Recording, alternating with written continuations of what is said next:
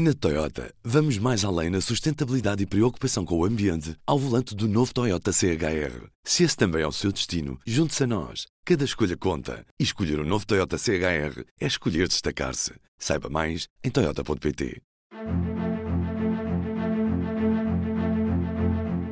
É preciso responder à maioria absoluta. Isso significa fazer oposição à maioria absoluta, que é um projeto de desigualdades. Bom dia, eu sou o David Pontes e este é o P24. Para ouvir aqui e ler no público, esta é a primeira entrevista da ainda não eleita, mas para todos os devidos efeitos, nova líder do Bloco de Esquerda, Mariana Mortágua. Na já habitual entrevista semanal que o jornal tem com a Rádio Renascença, A Hora da Verdade, foi a vez da bloquista comparecer à chamada e responder às perguntas, pelo menos àquelas que não foi contornando. Mariana Mortágua, por demais conhecida de todos os portugueses, não é portadora do mistério que trazia consigo um novo líder de um dos partidos que compôs a geringonça, Paulo Raimundo, por exemplo. No que o atual líder do PCP era sombra, em Mortágua é brilho, presença em canal televisivo nas primeiras filas da Assembleia da República ou nas comissões de inquérito mais mediáticas. A prazo, o interesse estará em perceber como a sua personalidade pública se altera com o peso do cargo, ou, por outro lado, perceber se o rosto novo do partido marca diferenças em relação à anterior liderança. Há uma que é mais óbvia e que Mariana Mortágua assume nesta entrevista. Com ela, a oposição à maioria absoluta ganha mais força, até porque, ao contrário de Catarina Martins, ela não é um rosto dessa solução revolucionária que foi a geringonça. Para o fazer, como é óbvio, tem a bancada do Parlamento, mas também, como no último fim de semana deixou claro ao aparecer na manifestação Vida Justa, as lutas sociais que se poderão multiplicar nos próximos tempos. Ao contrário dos comunistas, os bloquistas, na sondagem que o público divulgou na semana passada, parecem recuperar algum ânimo, passando da fasquia mínima dos 4% para uns curtos, mas razoáveis 7%. Ao terem percebido a tempo que a Ucrânia não era um tema para tergiversar, ao contrário do que fizeram os comunistas, isso deixou-os em boa posição para poderem a prazo capitalizar eleitoralmente o descontentamento que inevitavelmente surgirá à esquerda com o desgaste natural dos socialistas. Será que Mariana conseguirá regressar ao melhor resultado de sempre do BE, os mais de 10% de Catarina Martins, ou tal como ela estará destinada a tropeçar num dos piores resultados que deixou um bloco com uma esquadra da representação no Parlamento.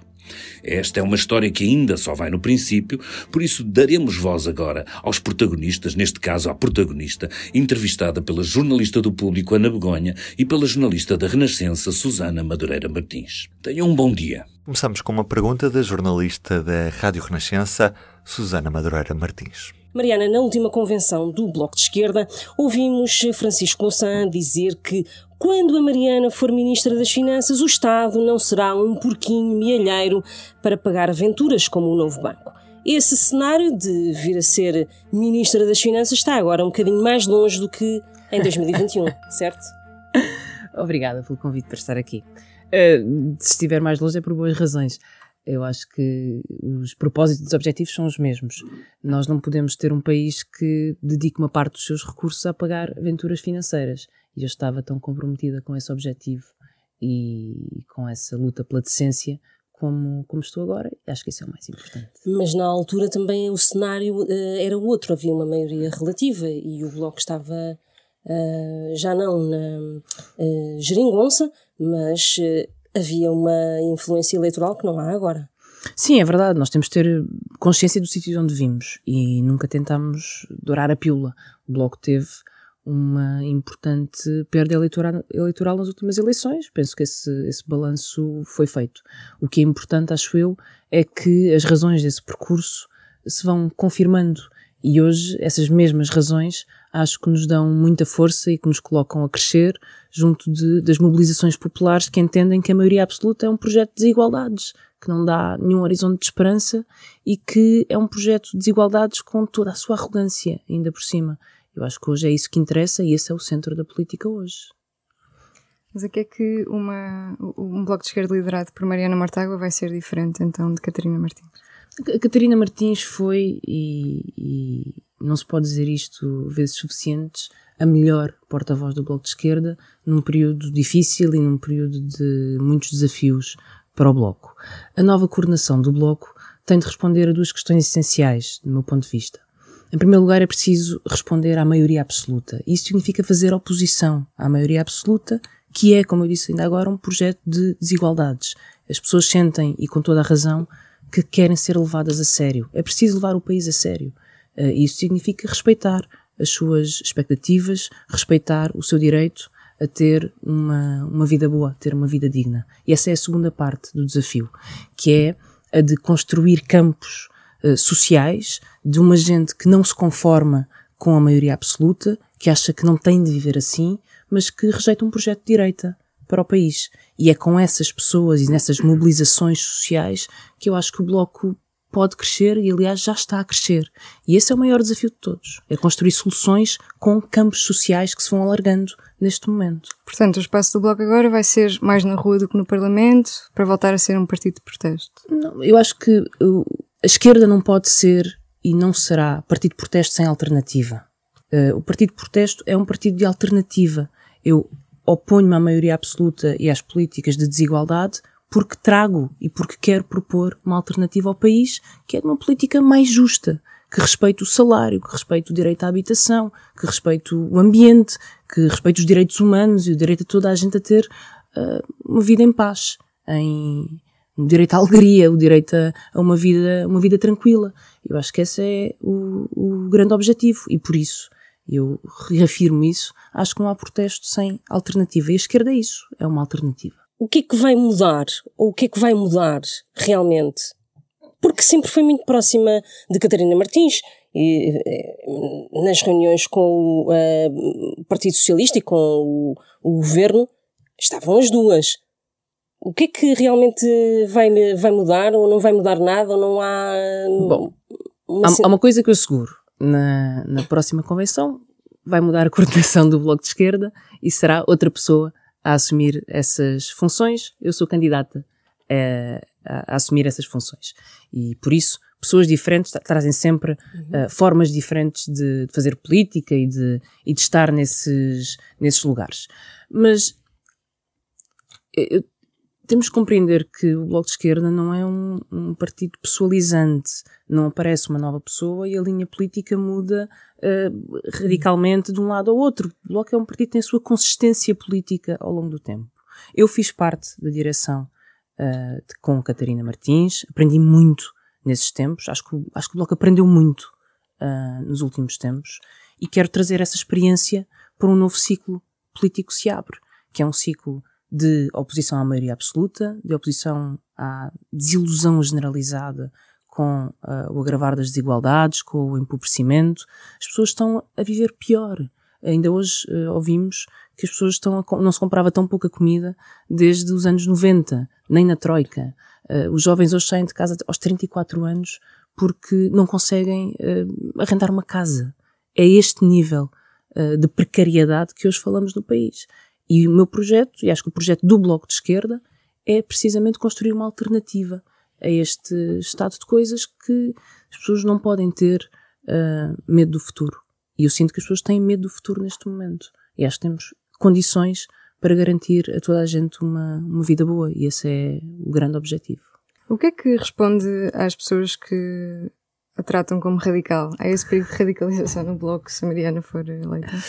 Eu, eu sempre fui muito determinada na, na denúncia e na oposição um, a um monstro que existe em Portugal, que é uma oligarquia financeira, a porta giratória, uma política de favores, que eu acho que nos arrasta para baixo. Acho que é uma corrente agarrada uh, ao nosso pé e que, e que tem que ser denunciada. Porque, porque ela é contra a democracia, é contra a economia, é contra a igualdade. E, e a esquerda está cá para denunciar e que, essa denúncia tem que ser feita com muita clareza. E eu quero ter e ambiciono ter essa clareza nessa, nessa denúncia. Que não é uma radicalização. Eu gostaria de pôr essa, essa ideia da radicalização em, em contexto.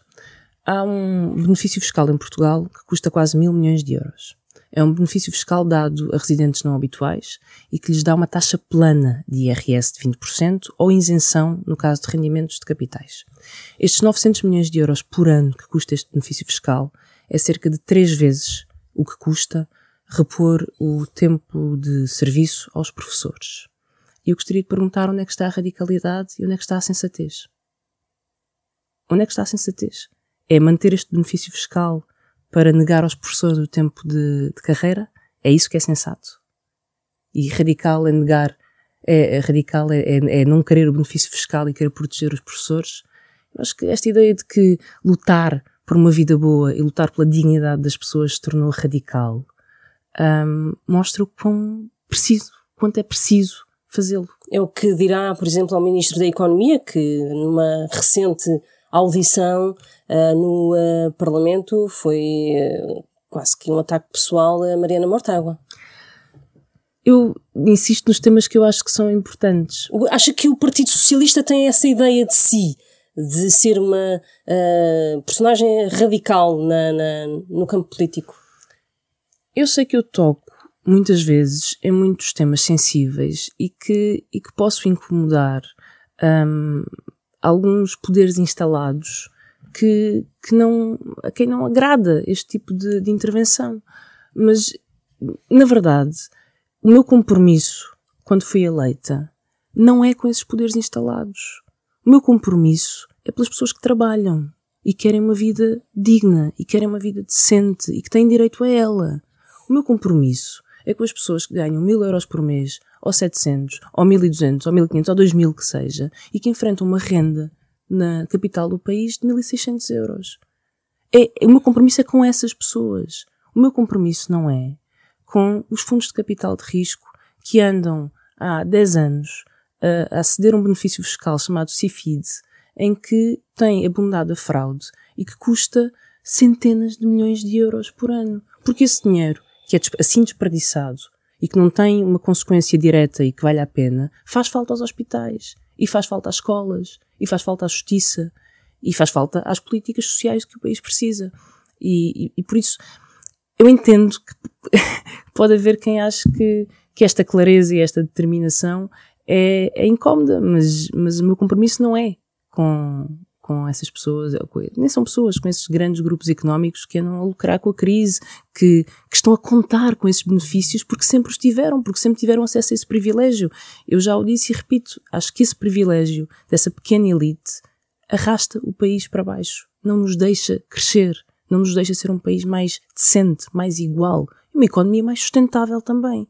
Nós hoje olhamos para a economia e como é que nós podemos ter ou achar que temos uma economia sustentável quando uma parte do crescimento económico que o governo tanto levanta como bandeira é conseguida à custa de salários indignos, indignos, salários baixíssimos, à custa de uma enorme precariedade que se alastra e da exploração de trabalho imigrante sem quaisquer condições. Este modelo económico não é um modelo económico de futuro, é um modelo económico de passado, de exploração, de especulação imobiliária e, e, e é preciso fazer frente uh, aos interesses que se alimentam deste modelo contra a maioria da população. Relativamente à ligação com o Partido Socialista ou o diálogo com o PS, até que ponto é que isso é possível nos próximos tempos? O PS tem, tem de decidir o que é que quer ser no futuro, mas neste momento o PS é uma coisa, é uma maioria absoluta que não chegou a ter estado de graça, que não cumpriu uh, as suas promessas, nenhuma das suas promessas, nem em forma nem em conteúdo, eu diria, porque não é mais dialogante como tinha prometido, uh, tem maior arrogância e cria mais instabilidade ao país, ao contrário do que tinha prometido. Mas também no conteúdo, porque eu lembro-me de ouvir o Primeiro-Ministro nas eleições, logo em 2019, e depois repetiu essa, essa, essa promessa eh, nas últimas eleições, a dizer que ia resolver o problema da habitação e que tinha soluções para resolver o problema da habitação. Eu até ouvi o Primeiro-Ministro, e acho que não me enganei, a prometer que uh, ia resolver todas as carências habitacionais até 2024, que é para o ano, ainda é antes das eleições presidenciais, uh, e ia construir uh, mais de 100 mil casas a custos controlados. Nada disto foi feito. O problema da habitação só piorou.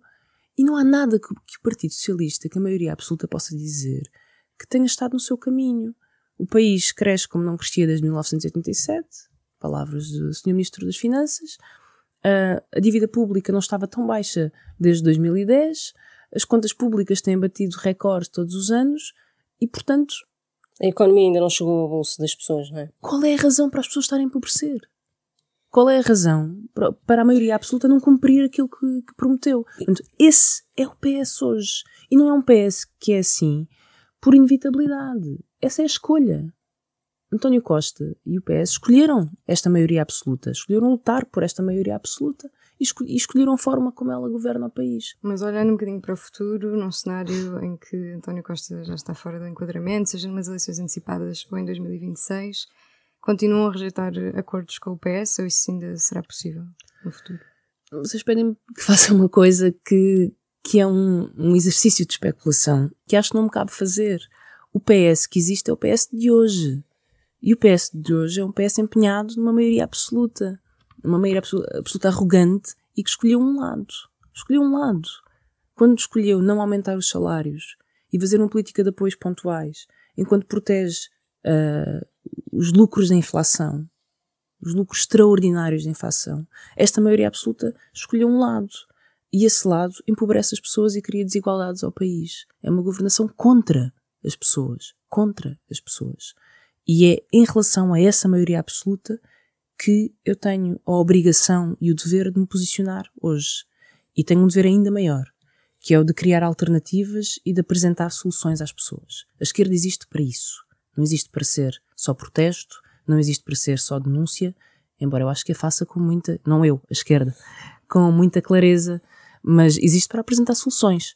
E, e é isso que é, que é preciso fazer. A entrevista pode ser lida de forma completa em público.pt, também na edição impressa desta quinta-feira, e pode ser ouvida de forma integral depois das 11 da noite na Rádio Renascença. Tem um minuto? O Minuto pela Educação é uma rubrica semanal sobre bolsas e formação com apoio da Fundação La Caixa e do BPI. Hoje, como preparar a candidatura a uma bolsa de investigação. Para começar, as leituras obrigatórias são o guião de candidatura, o regulamento da Bolsa e o guião de avaliação. São úteis para compreender os objetivos da Bolsa e o que é pedido especificamente pela entidade que lança o concurso. Deverá haver também uma lista de documentos que é preciso preparar com antecedência para mais tarde submeter. Com a fase de preparação concluída, segue-se a candidatura propriamente dita. Ficam aqui oito elementos-chave que é preciso incluir: expor o problema que se está a tentar resolver, identificar possíveis resultados e os caminhos a seguir, explicar o plano de trabalhos, avaliar o impacto do projeto, justificar a utilização dos recursos e fundos atribuídos no âmbito da Bolsa de Investigação, abordar as implicações éticas e também reconhecer as limitações da investigação. E da edição desta quinta-feira no público, ficamos a conhecer o processo que o Hospital Amadora Sintra abriu a médicos que denunciaram más práticas neste hospital. Também ficamos a conhecer o conceito de cidade dos 15 minutos que o Conselho dos Cidadãos de Lisboa vai debater e temos um número. Um ano de invasão russa terá resultado no número entre as 60 mil e as 70 mil baixas russas em território ucraniano. São também vítimas desta guerra que se trava desde fevereiro de 2022. Eu sou o Ruben Martins, comigo hoje a fazer a introdução o David Pontes. A entrevista foi da Ana Bacelar Begonha e da Susana Madureira Martins, da Rádio Renascença. Tenha um bom dia e até amanhã.